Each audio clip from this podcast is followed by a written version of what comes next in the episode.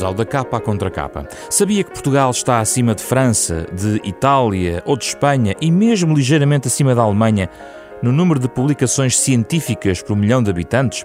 Os dados sobre ciência em Portugal podem ser positivos, mas também insuficientes. Estamos abaixo da média europeia nas despesas em investigação e desenvolvimento, gastamos 1,3% da riqueza produzida no nosso país contra 2% na União. Sim, ultrapassámos Espanha, que nos ganhava em 2003, mas a Europa está também longe dos 3% definidos na estratégia de Lisboa há 17 anos.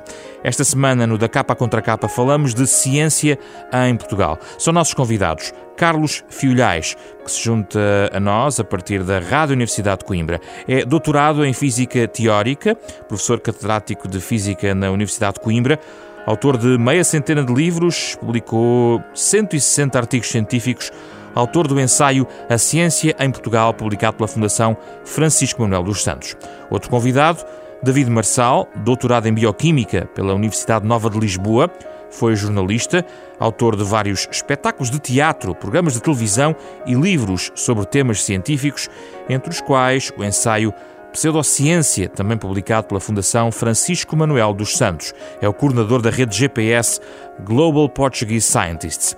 É com eles que vamos falar de ciência em Portugal nos próximos 30 minutos. Bem-vindos, eh, Carlos Filhais, David Marçal, obrigado pela vossa presença. Carlos Filhais junta-se a nós a partir dos estúdios da Rádio Universidade de Coimbra, cuja colaboração agradecemos. Vamos eh, falar um pouco de ciência. Eh, Carlos Filhais, a verdade é que com tantos dados aparentemente positivos, sobretudo compararmos com o ponto de partida de há 15, 20 anos, um país a crescer economicamente da forma como está, parece tudo cor-de-rosa daqui para a frente, Carlos Filhais. Bem, oxalá fosse. Eu não, não, não vejo assim eh, com essa cor tão, esse cor-de-rosa tão bem definido, não é? Mas tenho esperança que as coisas melhorem. O que é que aconteceu nos últimos 40 anos em Portugal e o que é que nós gostamos que continuasse a acontecer? Aconteceu uma uh, explosão da ciência, quer dizer, uh, a ciência praticamente não existia em 74, um, estava, enfim, tinha pequenos focos apenas nas universidades e. Uh, e as universidades eram poucas e não tinha expressão na sociedade, e nos últimos uh, decénios, principalmente a partir de 1986, com a ajuda da União Europeia, uh, houve fundos importantes que foram canalizados para a ciência e desenvolvimento, mais ainda a partir de 1995, com o começo do Ministério da Ciência e Tecnologia, Zé Maria Negago, houve de facto um investimento na ciência que nos colocou, eu não diria, enfim, no grupo da frente, que por isso é que não, não, não estamos assim tão bem, mas colocou-nos uma posição que já não nos envergonha. Quer dizer, hoje ouvimos falar de ciência e as pessoas já não perguntam o que é isso. Hoje vemos uh, cientistas portugueses com reconhecimento. Hoje vemos, ainda agora foi dito o um indicador, o número de artigos científicos por habitante é algo que, digamos, está, uh, no, nos deixa bem no ranking europeu. E é, e é possível chegar aos 2,7% do PIB em ciência? Eh, eu uh, acho que é muito difícil. É uma chegar... proposta do Primeiro-Ministro, só para esclarecer quem nos ouve. Eu acho que é muito difícil chegar rapidamente a esse número. E eu digo porquê. Uh, nós já tivemos com 1,6% do PIB. E caiu-se nos últimos anos, desde 2011, mais precisamente, para 1,3%. Portanto, estamos 1,3%. E, portanto, ninguém acredita que estas coisas não se fazem de um dia para o outro. E ninguém acredita que se possa, de repente, passar para o dobro. A média da União Europeia é 2%. E o, o, desejo, como já disse, da União Europeia é que o programa 2020 que se vá para 3%. E, portanto, esse desejo do, esse desejo do Primeiro-Ministro, que eu gostaria de poder acompanhar, mas vejo muitas dificuldades hum, hum, imediatas. Hum, por exemplo, uma das maneiras de atingirmos esse número é apostarmos mais no emprego científico, a seguir, conseguirmos mais lugares para jovens cientistas. Nós formamos muita gente e essas pessoas não estão a ter lugares no ensino superior não tem a ter lugar nas empresas. Ora, eu não vejo que tenham sido dados passos muito significativos uh, nesse, nesse campo e aqueles passos que foram dados são passos que demoram o seu tempo. Quer dizer que, uh, enfim, não, não é uma coisa que possamos fazer assim de um momento para o outro. E outra, outra questão que é a ligação às empresas.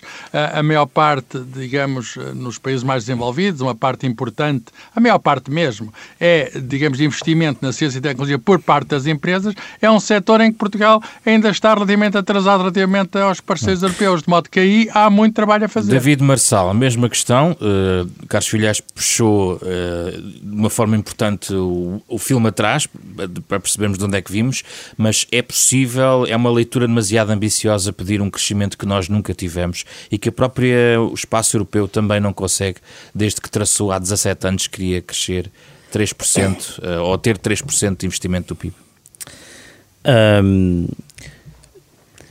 é uma leitura ambiciosa, eh, mas, mas não é por, por acaso que essas metas são colocadas, porque se olharmos para o mundo e se olharmos para a história, vemos de facto que os países mais desenvolvidos e aqueles países que têm mais sucesso e aqueles países em que, em que, em, em que o bem-estar da maior parte das pessoas é maior são países que apostam fortemente na ciência, na ciência e na tecnologia. Eh, a hegemonia das nações, eh, desde o século XV, tem como base a ciência e o conhecimento e obviamente países que não, que não, que não produzam conhecimento, que não, que não tenham uh, estruturas para gerir e disseminar o conhecimento, uh, são países uh, condenados à, à subalternidade.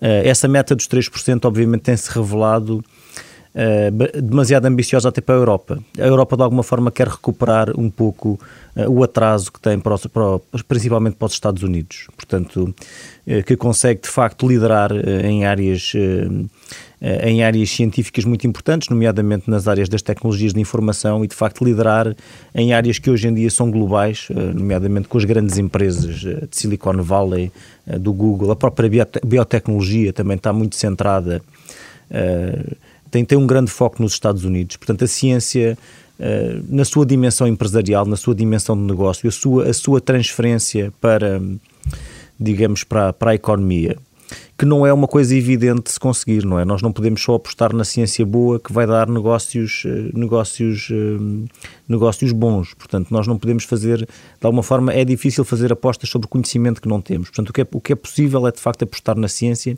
apostar no conhecimento e ver onde é que isso nos leva. Nós não podemos apostar à partida em coisas que não sabemos o que são. Nós, nós queremos saber mais eh, e isso é que é a ciência e a investigação. A meta, de facto, é ambiciosa. Também me parece tendo em conta que a média de, da União Europeia é de 2%, que se calhar será difícil atingir, chegarmos perto dos 3%.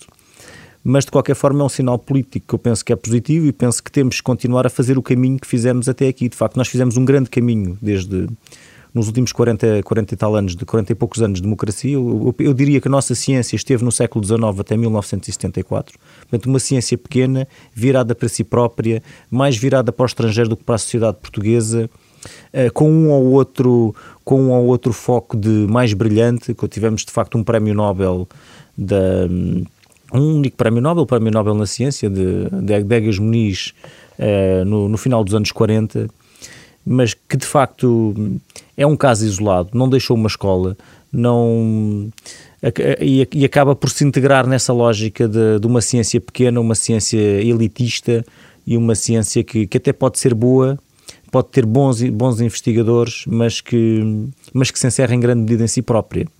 A partir do, do 25 de Abril, e de facto eh, ainda com mais intensidade a partir do, da adesão à União Europeia, e de facto com, a partir de, de 95 com o grande papel do, do ministro Mariano Gago, do ex-ministro Mariano Gago, a ciência cresce e abre-se.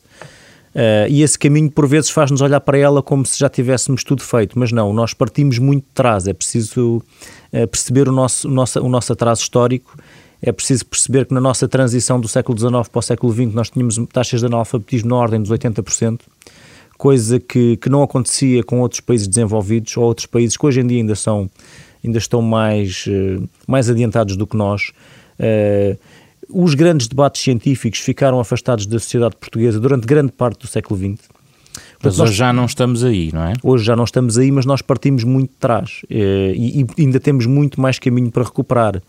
Eh, estamos a construir um sistema científico eh, que teve de facto uma grande expansão, designadamente nos últimos 20 anos, mas esse sistema científico não se pode exigir que ele dê resultados imediatos uh, em 20 anos, quando temos sistemas científicos consolidados com, com décadas e até por vezes com, com, com, com, com, com mais de um século de, de, avanço sobre nós e que, e que não, não, não podemos esperar que, que o nosso sistema científico uh, esteja ao nível desses, e não está.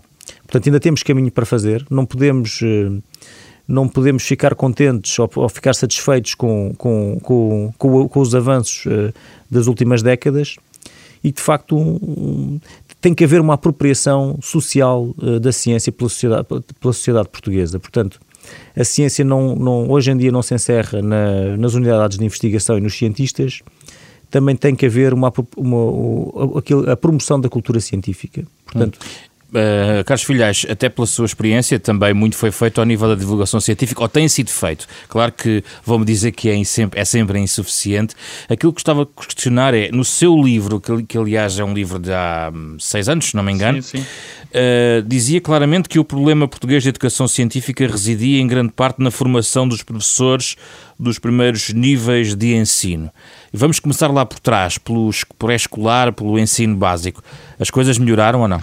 Uh, melhoraram no sentido de haver mais uh, pré-escolarização. Quer dizer, hoje em dia, um dos grandes sucessos do sistema educativo português é que nós, em muito pouco tempo, é um fenómeno, em muito pouco tempo conseguimos praticamente pôr dentro do sistema do pré-escolar a maior parte das, das crianças. Um, isso, de facto, a França está acima, mas pouco mais acima. E a ciência entrou? Um, isso é que é mais difícil, porque, um, vamos lá ver, as, as educadoras, e, e, estou a falar no feminino porque a maior parte são, são educadoras, são, são mulheres uh, que tomam conta das crianças. Uh, apesar de alguns exemplos, e, e, a própria Fundação Francisco Manuel de Santos fez um estudo em que mostra, uh, digamos, as boas práticas de ciência no, no, infantil, no, no jardim de infância, apesar disso há ainda um, um, certo distanciamento relativamente à ciência. A ciência continua a ser visto como algo de estranho. E porquê? Porque não está na formação delas.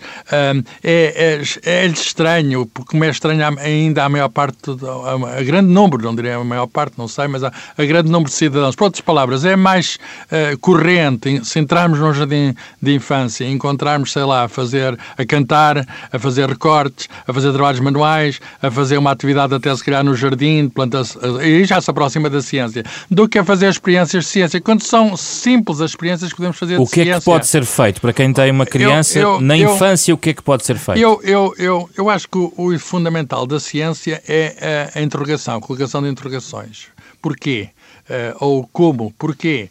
Uh, e, e esse, esse, isso é o início de toda a ciência, a curiosidade. A ciência é a descoberta do, do mundo e nós começamos a descobrir o mundo quando, eh, enfim, quando nascemos e muito rapidamente quando somos crianças e nos desenvolvemos, mesmo antes de entrarmos na escola propriamente dita, mesmo antes do primeiro ano do, digamos, do, do, da escolaridade. Uh, já logo no jardim, por isso é que o jardim de infância é importante. A questão é esta: uh, porquê é que o, o, o Arquimedes disse Eureka? Estava um dia na banheira e percebeu que havia uma força que o puxava para cima. Ora bem, nós próprios devemos ter, ou podemos ter, esses momentos Eureka o mais cedo possível. Por exemplo, porquê é que no jardim de infância não havemos de colocar um objeto qualquer na água e, e, verificarmos se afunda ou não afunda, interrogar verificarmos se afunda ou não afunda. E até podemos dividir os objetos entre aqueles que afundam e aqueles que não afundam. até percebemos... podemos fazer isso em casa, não é preciso Claro, claro, as, as, famílias podem, se tiverem atentas. Há livros magníficos sobre isso. Eu próprio, enfim, ajudei, contribuí fazendo uma série chamada Ciência a Brincar. Eh, foi uma série de cerca de 10 livros que, de facto, eh, mostravam como se podiam fazer ciências simples, eh, experiências simples. Há centros de ciência viva espalhados pelo país, em Lisboa, o Pavilhão do Conhecimento, onde se desperta para a ciência através de atitudes como essa, e eu acho que esse é, digamos, é, é, é a longo prazo, que, mas é uma aposta que, que é semear a ciência o mais cedo possível. David, é, esse, é esse, digamos, o meu desejo, semear a ciência o mais cedo possível. Porquê? Porque esse espírito da ciência, que é o espírito de interrogação, ou, ou nasce cedo, ou então depois colocado mais tarde, fica sempre frágil. O que é que pode ser feito uh, por uma família em benefício da ciência logo na infância. E por que razão é que eu hei de ser cientista no futuro? Bom, isso, isso aí cada um terá que encontrar as suas razões. Eu acho que nem todos temos que ser cientistas. Eu acho também sou da opinião que não devemos convencer as pessoas a serem cientistas. Eu acho que é como, como escalar uma montanha. Escalar uma montanha pode ser uma coisa que dê muita realização, mas não temos que. Não, não, ninguém deve ser convencido a fazê-lo. As coisas podem correr mal. Oh, David, temos é de escalar, os, eh, de escalar, temos é de admirar os escaladores, não é? Exatamente. De admirar e promover também, porque subir as montanhas é um feito, digamos, que deve ser encorajado. Com certeza. Mas, portanto, eu acho que nós, não, nós, a maior parte das pessoas não vão ser cientistas e não temos que. Eh, agora, podem ter de facto formação científica e ter cultura científica, e isso é-lhes útil para qualquer profissão e para qualquer atividade que desenvolvam na vida e para, para a sua própria vida, vivem melhor se perceberem melhor o mundo à sua volta.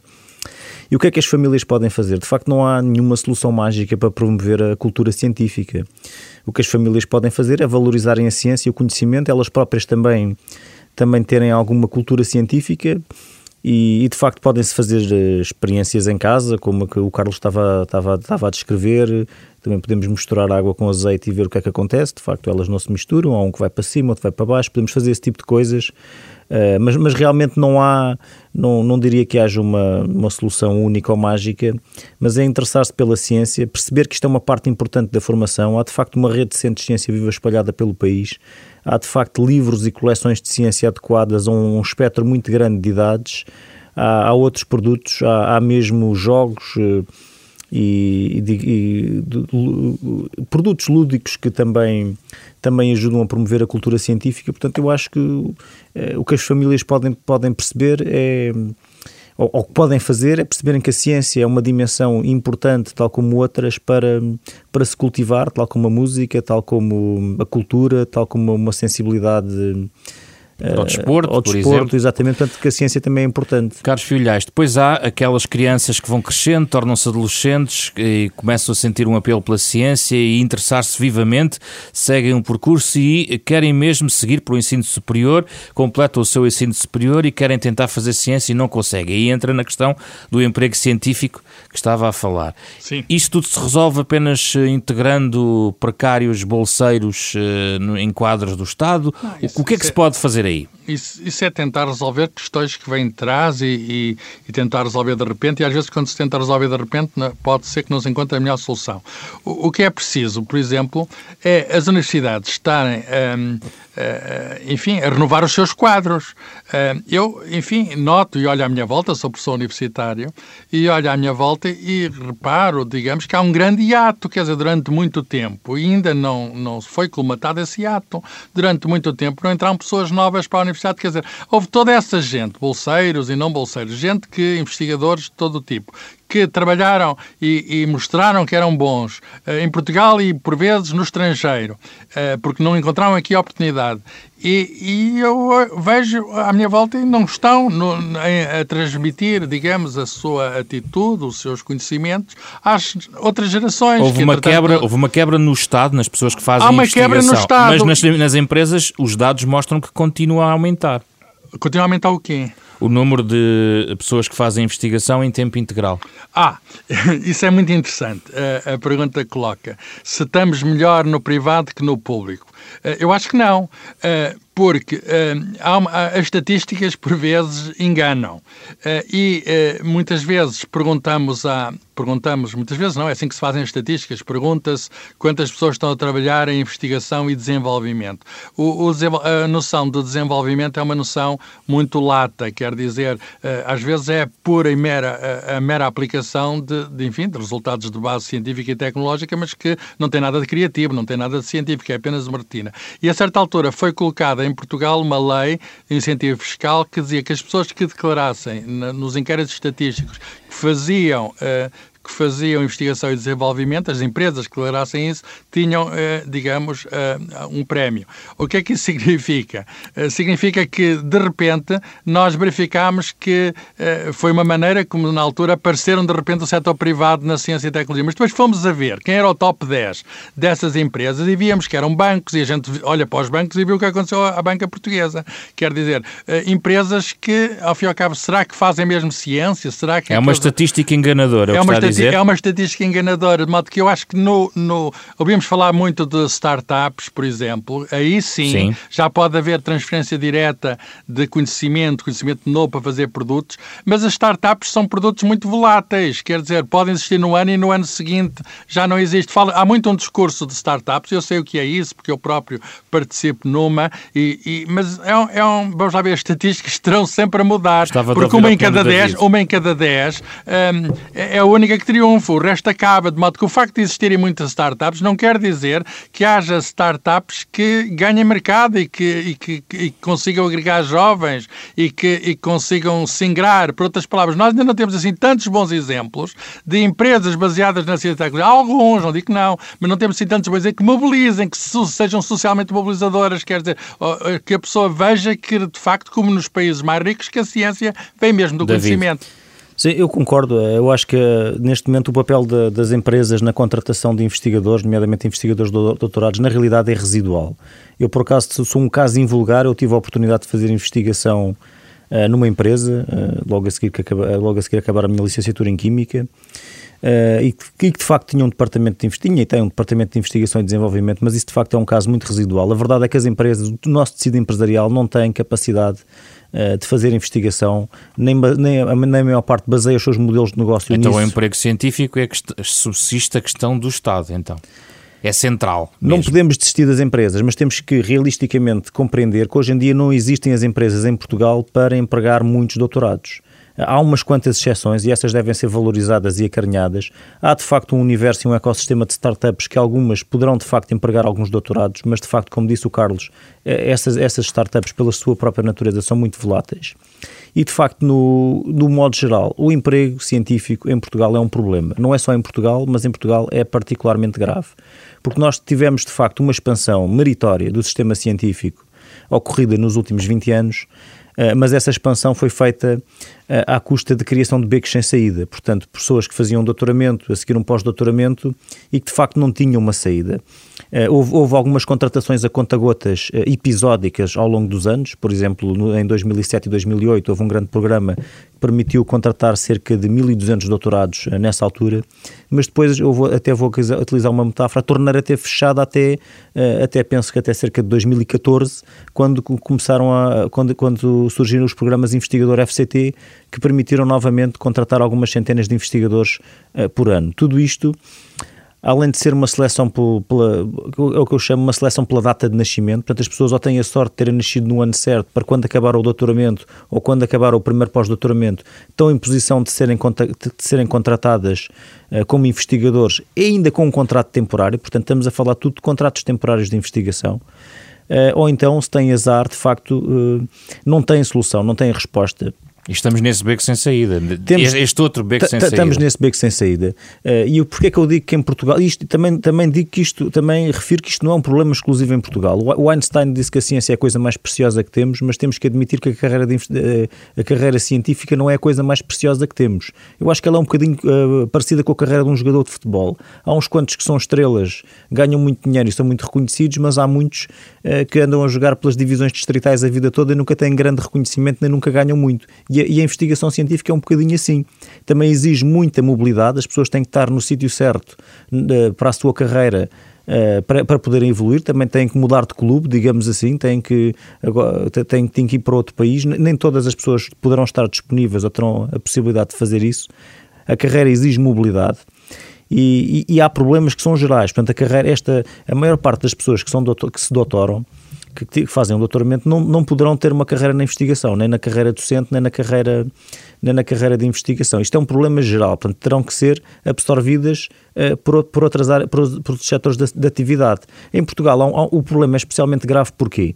Porque tem existido uma figura que é a figura do bolseiro, que são pessoas que são contratadas sem direitos uh, sociais, que não são sequer consideradas uh, trabalhadores e de facto isso cria não só uma carreira que é um beco sem saída, como uma carreira que é Uh, que é quase um estado de, de purgatório, entre, em, que não é uma coisa nem é, nem é outra, é, uma, é, é, é, um, é um estado em que uma pessoa nem é trabalhadora nem é estudante. E de facto, isso, isso é um problema que eu acho que torna particularmente pouco atrativas uh, as carreiras de investigação em Portugal, a criação desses becos uh, sem saída. Uh, Carlos Filhais, 17 anos depois de uma comissão científica ter aconselhado um governo a fazer uma com de resíduos industriais perigosos, tivemos uma comissão técnica independente com uh, cientistas de várias universidades também a recomendar medidas em relação à floresta, à proteção civil. E o governo atual, como o governo de há 17 anos, decidiu dizer que aquilo era uma espécie de manual de, de, de políticas a tomar. Curiosamente, esta semana já vimos alguns destes cientistas criticar as medidas que o governo tomou com base no relatório dos, eh, de uma comissão científica independente. Como é que vê a relação entre cientistas e, e políticas públicas e poder político? Ora bem, aí está, um, um, está a tocar o dedo na ferida. Estamos no, no está a tocar um ponto uh, que nos deve preocupar a todos, porque nada vale ter muitos conhecimentos, nada vale ter cientistas se depois esses conhecimentos e esses cientistas não forem úteis. E em Portugal uh, pegou num problema que, que de facto nos preocupa a todos, a mim preocupa-me, que é a questão dos incêndios, quer dizer, e, e, a, questão que pode colocar e que eu coloco também e que não nos devemos cansar de colocar é uh, porque é que os nossos conhecimentos não, uh, os conhecimentos que Portugal e, e, e, o mundo, não são apenas nós, uh, há incêndios também noutros países, não são colocados ao serviço da nossa proteção, não são colocados ao serviço da nossa floresta. E, e eu acho que uh, estes dois incêndios grandes, não é, de Pedrógão e agora Pedrógão foi por todo lado, Pedrógão agora foi grande, foi mesmo por todo lado, a 15 de outubro, eu acho que devem nos sacudir. se me pergunta, eu não sou especialista em incêndios, mas, mas, mas enfim, também vi os incêndios no dia 15 e assustei-me com os incêndios no dia 15. Se me, se me perguntam a opinião uh, como cidadão informado, uh, eu, eu, eu penso que uh, há, há, dois tipos de, há dois tipos de questões. Por um lado, a questão da proteção civil imediata. Eu estou convencido que eh, Portugal, ou, digamos as autoridades portuguesas, eh, não, fiz, não fizeram o suficiente para proteger as pessoas. Eu não me sinto protegido pela proteção civil. E, portanto, eh, houve, há aqui um problema que é um problema de, de, de vamos lá ver, de, no terreno, que, que, de algum modo que levou a que as catástrofes fossem mas, tão mas grandes. Mas, questão... mas atrás desse, atrás Sim. desse, há um problema de ordenamento do território que é gravíssimo, é um dos maiores problemas que nós temos. Carlos Filhais, mas a minha questão era, tem a ver com o papel dos cientistas uh, na resolução dos problemas, porque aqui foram convocados para uh, não só concluir o que correu mal, mas também apresentam um conjunto de recomendações. Mas misturaram-se esses dois aspectos, que é, um é o aspecto da proteção civil, que do, há até responsabilidades civis, o Estado reconheceu-se culpado, etc. Mas aí é um nível de atuação. Esse nível devia ter, devia ter sido separado, e não foi, de um outro, e esse era mais urgente e já devia ter, já devia ter havido atuação logo imediatamente depois do incêndio droga. Outro nível, que é uma questão gravíssima, mas que não se resolve a curto prazo, que é a questão da nossa relação com o, com o território florestal. Eh, nós, de facto, temos um, um território florestal que arde facilmente, que a maior parte é privada e não é pública, como se sabe, a parte pública é muito pequena e que não é protegido. Ah, essa questão, há muita informação científica sobre isso e eu concordo com as pessoas que dizem que não é num relatório de quatro meses que podemos ah, pensar que essa questão fica resolvida e não é com o único relatório. Portanto, as pessoas, naturalmente, é um problema que nos deve continuar a ocupar e que deve haver mais vozes e que deve haver, não, é um relatório que apenas que faz leis sobre isso. E, e, e agora temos uma questão que é mais vasta. Com é que nós conseguimos que a ciência informe a política? Isso. Eu, eu, eu acho que os mecanismos não estão uh, criados. Quer dizer, nós temos alguns laboratórios públicos, mas os laboratórios públicos, laboratórios de Estado, por exemplo, eh, em algumas áreas, esses laboratórios de Estado são uma das partes do nosso sistema científico e tecnológico que não conheceram o desenvolvimento que, que ocorreu na universidade e no tipo de instituições privadas sem fins lucrativos, nos chamados laboratórios associados. Alguns laboratórios públicos ficaram para trás. David Portanto, o, o que era preciso é que alguns laboratórios públicos, alguns deles que tratem de incêndios, outros que tratem de sismos, que tratem da nossa proteção, sejam de algum modo, eh, tenham um reforço, digamos, digamos, e que haja ligação eh, direta à política, porque são instituições do Estado. É este ponto que me interessa, David Marçal, a questão da ciência na sua ligação ao poder político. Deve estar assim tão próximo ou deve estar recuada? São coisas diferentes, mas que se devem relacionar. A ciência e a democracia são coisas diferentes. Na ciência não tem razão quem tem mais votos. Na ciência tem razão quem tem provas. E a democracia, obviamente, tem que ser uma expressão da vontade do povo, de, executada pelos seus representantes. Uh, mas deve ser informada pela razão, pela ciência, e de facto é uma relação delicada. Uh, e penso que em Portugal não há de facto nenhuma estrutura que permita aconselhar a decisão política de forma consistente uh, e sistemática acerca da, digamos, da, de, modo, de modo a poder ajudar na decisão. Uh, e, e, é uma questão que, é, que, que, também, mais uma vez, não é exclusivamente portuguesa. Se pensarmos, por exemplo, na administração Trump, que temos um poder político completamente desligado e até em confronto, em conflito aberto com o conhecimento científico, por exemplo, no caso das alterações climáticas, temos que pensar na delicadeza das relações entre a ciência e o poder político. Um, e de facto eu penso que, que isto que passa por várias, eh, por, por várias eh, por, não há uma mais uma vez também não há uma solução única. Eu acho que tem que tem que haver tem, devia haver algum tipo de estrutura que pudesse aconselhar o poder político, como é o caso de alguns de alguns parlamentos e de, algum, de algumas democracias. Alguns ministérios têm comissões de aconselhamento com representantes até de algumas pessoas que estão nas universidades. Na área do ambiente existe, até na proteção civil existe. Mas nós temos, posso interromper, ah, nós temos também eh, vários uh, ministérios que não falam entre si, ou quase não falam entre si. Eu às vezes penso, será que o Estado está fragmentado? Por exemplo, a, a ciência e o ambiente estão relacionadas? Quer dizer, até que ponto é que há comunicação? Precisamos de uma E a ciência e o ensino superior, Carlos Filhais, que é uma das suas, dos seus tópicos. Uh, ah, um, ah, enfim, o ensino superior está uh, diretamente ligado à ciência. Uh, é, é, uma, é uma... Nem sempre estiveram na mesma tutela, é o que eu estava a dizer. bem, eu não tenho nada contra que estejam. Aliás, acho que, acho que enfim, que não, não vejo aí problema nenhum em, em, em educação e o ensino superior, ensino superior e ciências estarem.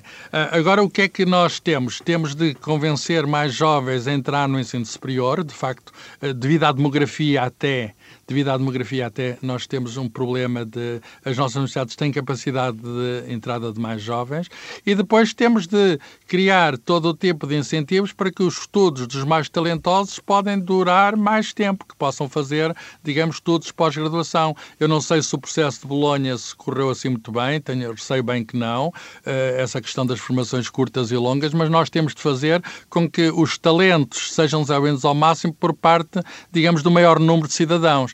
É, é isso, digamos, que está a nossa riqueza. Quer dizer, quando a gente fala uh, qual é o nosso futuro. Bem, o nosso futuro são as pessoas que conseguirmos formar uh, a capacidade que elas tenham. O nosso futuro são os nossos cérebros. Não temos outro futuro. Quer dizer, os problemas que temos no país são os problemas que nós vamos ter de resolver e para isso temos de estar altamente qualificados. Um... E, portanto, o nosso destino, se temos algum e, e, e desejo e contribuo para que tenhamos, é que formemos mais pessoas e que essas pessoas estejam nas mais variadas áreas, porque o conhecimento é muito variado, nem se limita apenas às questões eh, das ciências duras, temos as ciências sociais e humanas, também são muito importantes em todo tipo de problemas e devem estar coligadas com as ciências exatas e naturais, porque os problemas são complexos, eh, como mostra este caso dos incêndios, quer dizer, há, há, há várias componentes que aqui estão e não é apenas um problema de engenharia florestal. Eh, nós temos de continuar neste processo sem, sem hesitações de proporcionar formação, a formação maior que formos capazes, melhor que formos capazes ao maior número de pessoas.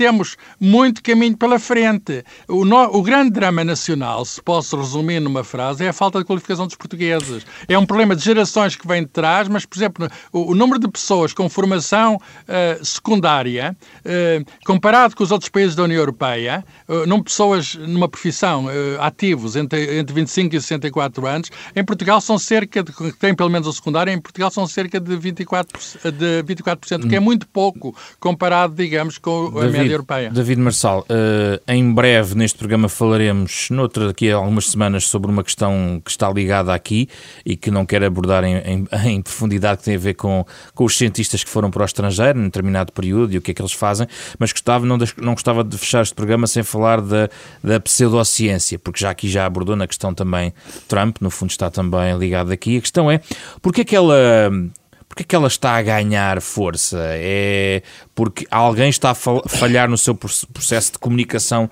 da, da ciência real? Ou é uma inevitabilidade, porque tendo em conta as plataformas, enfim, de comunicação que hoje em dia é impossível uh, parar o vento com as mãos? A pseudociência, em parte, é uma inevitabilidade. Enquanto a ciência tiver credibilidade, haverá sempre quem dela se aproprie para vender a sua banha da cobra.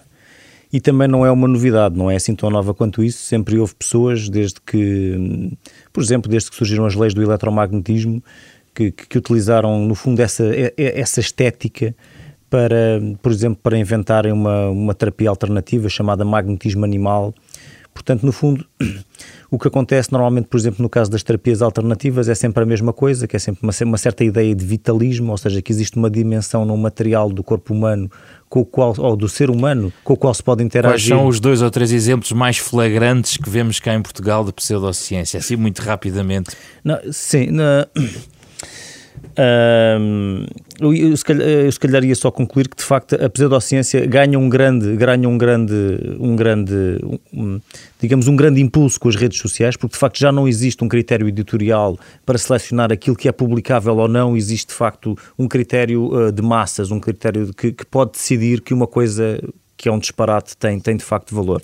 Em Portugal, eu destacaria o exemplo da regulamentação das terapias alternativas, que é também um exemplo de política não informada pela ciência, em que neste momento a, Administração Central do Sistema de Saúde pode passar uh, cédulas profissionais a, terapeutas alternativos de medicinas que não funcionam, como a, como a homeopatia, por exemplo. É Houve, esteve, aqui, esteve aqui num debate há uns anos aqui exatamente sobre essa matéria, na questão das medicinas alternativas.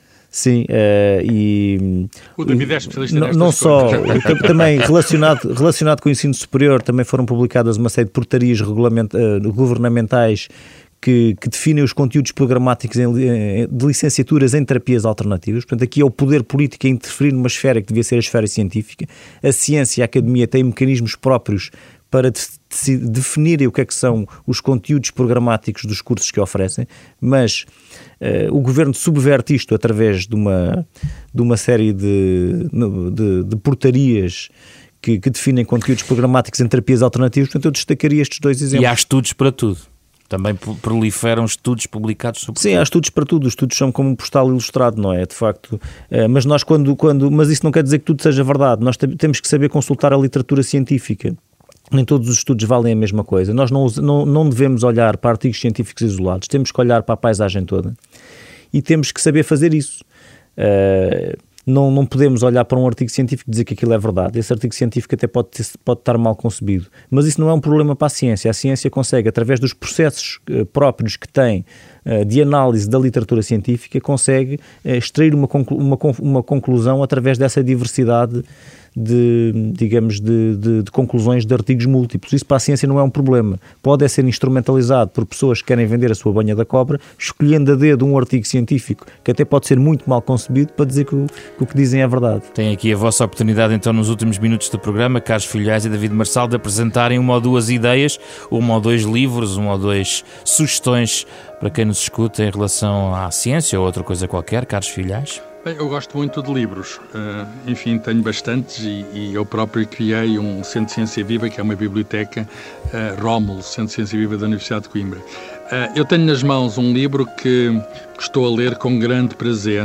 É um grande volume uh, e, e, de facto, conta-nos a história do começo da ciência. Chama-se A Invenção da Ciência.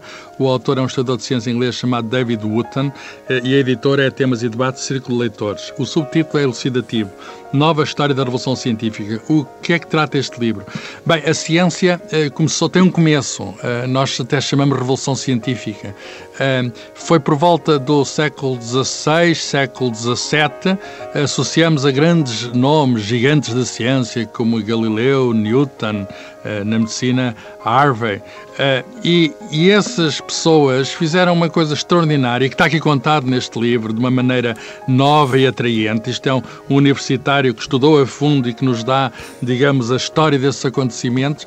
Pela primeira vez já se sabia que era possível conhecer, mas inventou-se um método de conhecer, aquilo que chamamos método científico, que passa pela observação cuidada, pela experimentação controlada, pelo raciocínio lógico baseado na matemática. E isso tudo mudou o mundo. Nós hoje vivemos num mundo que é o resultado da Revolução Científica. Se temos aquilo que chamamos de progresso, se conseguimos viver comodamente neste mundo, foi porque houve estes pioneiros, Galileu e, e, e outros, que viram que o mundo uh, podia ser compreendido. E nós, compreendendo o mundo, podemos viver melhor nele. Vamos ouvir a sugestão do David Marçal.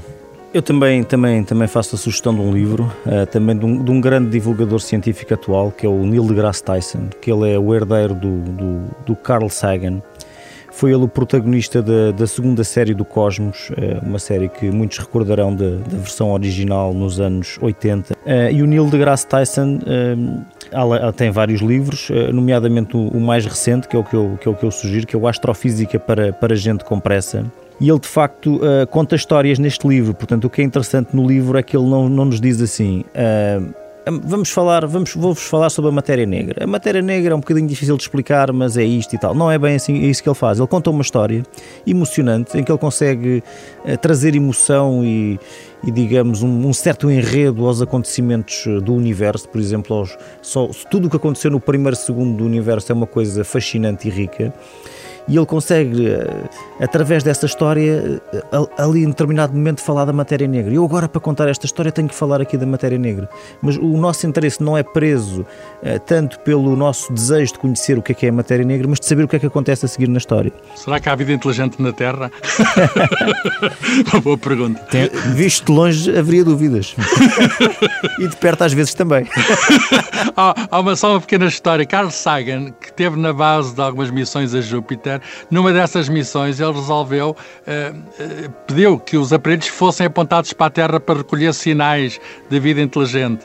Uh, e o título foi mesmo, numa revista científica, o resultado dessas observações, há vida inteligente na Terra, mas acho que foi umas observações vistas de muito perto. Lá ao longe, acho que não sabemos. Tão vasto é sempre o tema, tão curto é sempre o tempo. Obrigado, David Marçal e, e Carlos Filhais, Obrigado, e um agradecimento à Rádio Universidade de Coimbra por permitir uh, uh, Carlos Filhais neste programa, da capa contra capa. O programa da Renascença, em parceria com a Fundação Francisco Manuel dos Santos, para ouvir todos os sábados, às nove e meia da manhã, na rádio, também na internet, em rr.sa.pt, e pode descarregar este programa em podcast todas as semanas. Produção de Ana Marta Domingos, com apoio de Rui Glória e André Peralta. Eu sou José Pedro Frazão. O genérico deste programa é da autoria do compositor e pianista Mário Lajinha. Até para a semana.